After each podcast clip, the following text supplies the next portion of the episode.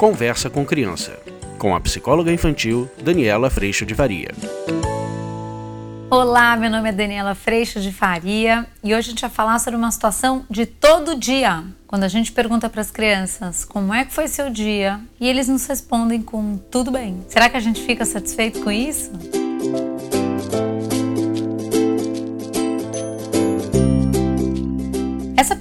Gente, e aí, como é que foi seu dia na escola ou no fim do dia? Me conta o que, que você fez de bom. Gente, essa pergunta ela conta também de algo tão especial e tão importante que é a nossa sensação e a nossa condição de não termos controle sobre o que acontece aos nossos filhos ou como eles vão viver esse espaço que pertence a eles, a escola e a casa de um amigo, na casa do amigo a gente já tem a mãe do amigo, mas a escola, que é esse micromundo onde as crianças estão se experimentando e a gente fica aqui, né, do lado de fora, esperando aquele sinal bater, aquele final de período acontecer, para exatamente a gente saber de tudo o que aconteceu. Só que eles não contam pra gente tudo. O que acontece é que quando a gente parte para essa pergunta, muitas vezes a resposta deles é um belo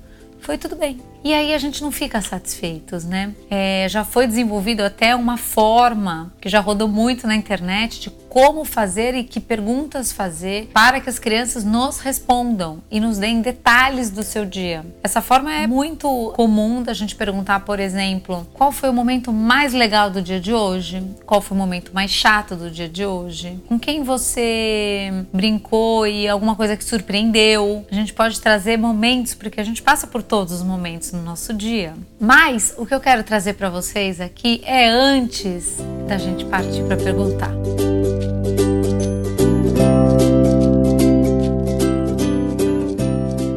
Trazer para vocês aqui a reflexão que às vezes aparece depois da gente ter essa sensação de que você pergunta, pergunta, pergunta, pergunta, pergunta, pergunta, pergunta, pergunta e as crianças respondem às vezes não sei, não me lembro, às vezes elas não respondem porque elas fazem de conta que elas não ouviram a pergunta. E aí a gente insiste, mas como não lembra? Mas como não sabe? Você não sabe com quem você brincou? Você não sabe o que você mais gostou? E aí eu quero trazer uma reflexão sobre essa postura nossa, por que, que a gente faz isso, né? De que lugar isso acontece? Eu venho refletindo muito sobre, um, essa tentativa de se manter no controle, que existe muito na nossa cultura e na nossa maternagem e paternagem. A gente quer saber o que está acontecendo, a gente quer ter controle do que está acontecendo, a gente quer saber que, que tudo, além de tudo, está bem, porque, como eu já disse em outros vídeos, nosso grande desafio acabou se tornando tirar e lidar rapidamente com tudo que é desconforto.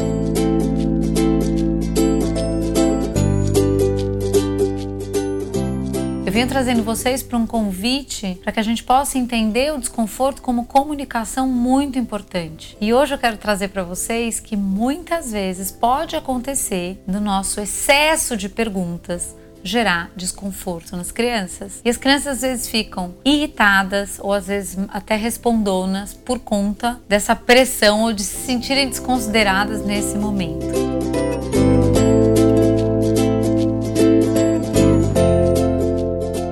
Trago essa reflexão porque eu confio plenamente na capacidade de comunicação humana, não só verbal, e por isso que alguém vai falar assim: ah, mas meu filho fala tão pouco. Pois é, mas ele fala mesmo assim. Ele vai falar com o seu rosto, ele vai falar com o seu olhar, ele vai falar com a postura do corpo, se às vezes vai voltar da escola cabisbaixo, ou ele vai falar se ele voltou falante, contando, é, abrindo e falando um monte e não para quieto. Tudo isso está nos contando sobre como foi o seu dia. Mas talvez não nos conte da forma que a gente quer ouvir, que é nos mínimos detalhes e cheio de pausa, conversa, me escute. Eu quero agora saber disso, me conte em detalhes, por favor. Isso às vezes não vai acontecer e muitas vezes a gente fica extremamente frustrado quando a coisa corre dessa forma.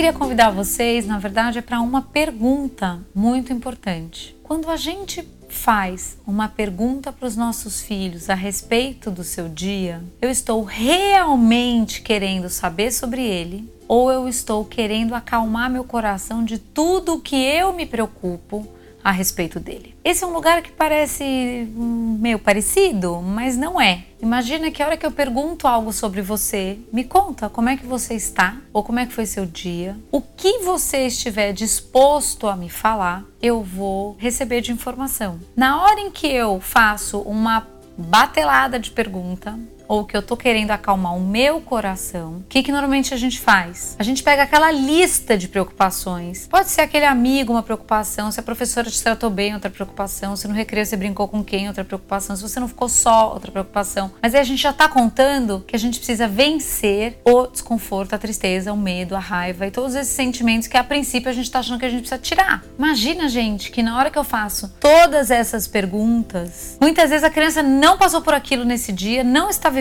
essa situação, mas eu que estou preocupada com tudo isso que pode vir a acontecer, o que já tem acontecido e eu me mantenho cuidando disso, eu faço a pergunta para que essa criança me acalme. Pode parecer novo refletir sobre isso, ou pode parecer diferente refletir sobre isso, melhor ainda do que novo, mas eu acho que isso faz toda a diferença na nossa comunicação. Porque eu vou dizer para vocês o seguinte: muitas vezes, quando eu pergunto para o outro, mas eu quero acabar com a minha lista de aflições, às vezes eu não estou nem prestando atenção na resposta. Ele vai falar, tudo bem, um amigo check. Aí você fala, mas e como é que foi com tal coisa check? Mas eu, de repente ele me respondeu que ele brincou com um amigo, ou que ele brincou com outro amigo, ou que ele descobriu um terceiro amigo. Mas às vezes a gente não está prestando atenção nessa resposta pelo exato motivo de eu estar tá prestando atenção em me acalmar.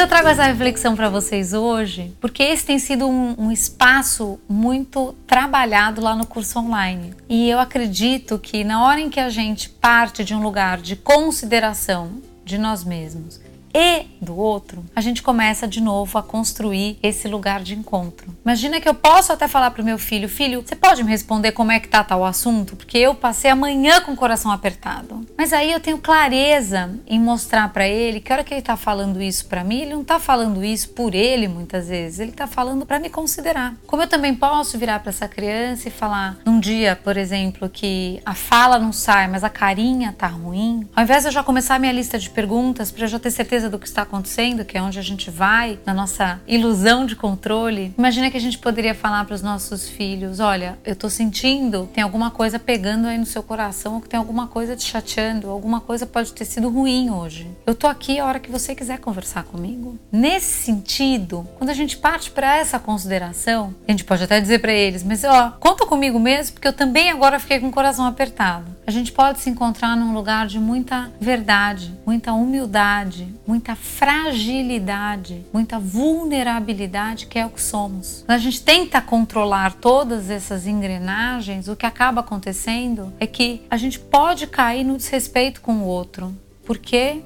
Porque eu estou focado em dar conta de me acalmar. Ou eu posso cair no desrespeito comigo, quando eu tenho que ouvir tudo aquilo que essa criança entra no carro, por exemplo, um dia tagarelante, e de repente você está morrendo de dor de cabeça. Como seria falar para essa criança: olha, podemos conversar mais tarde? Porque a mamãe agora não está passando bem, ou não estou conseguindo te ouvir com a atenção que precisa ou que merece. Será que a gente pode cuidar disso de outra forma?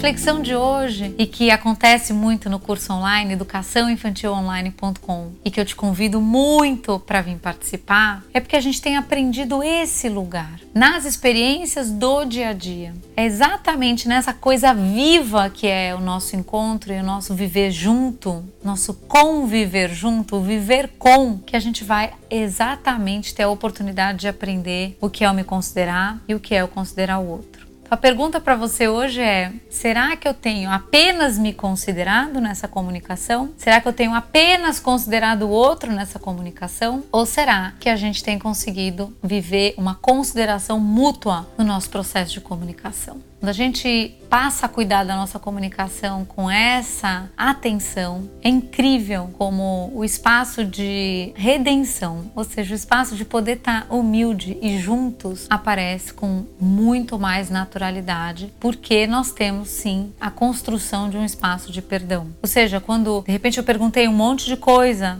para essa criança. E a gente vai fazer um vídeo sobre esse tema específico. E ele de repente se irrita, ao invés de eu achar que é um absurdo ele tá irritado e aí eu vou lá e dou outra chamada de atenção, eu posso ver o que, partiu de mim, porque de repente esse processo ele está contando para nós de um possível desencontro, de uma possível falta de consideração.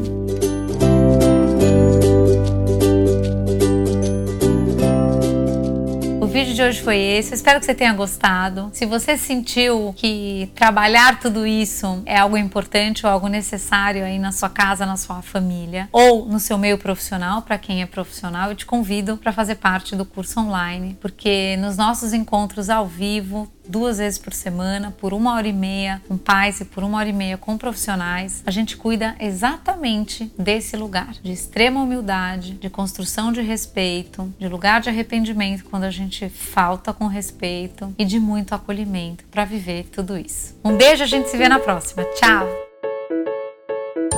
Você acabou de ouvir Conversa com Criança, com a psicóloga infantil Daniela Freixo de Faria. Mande seu e-mail para conversa@danielafaria.com.br.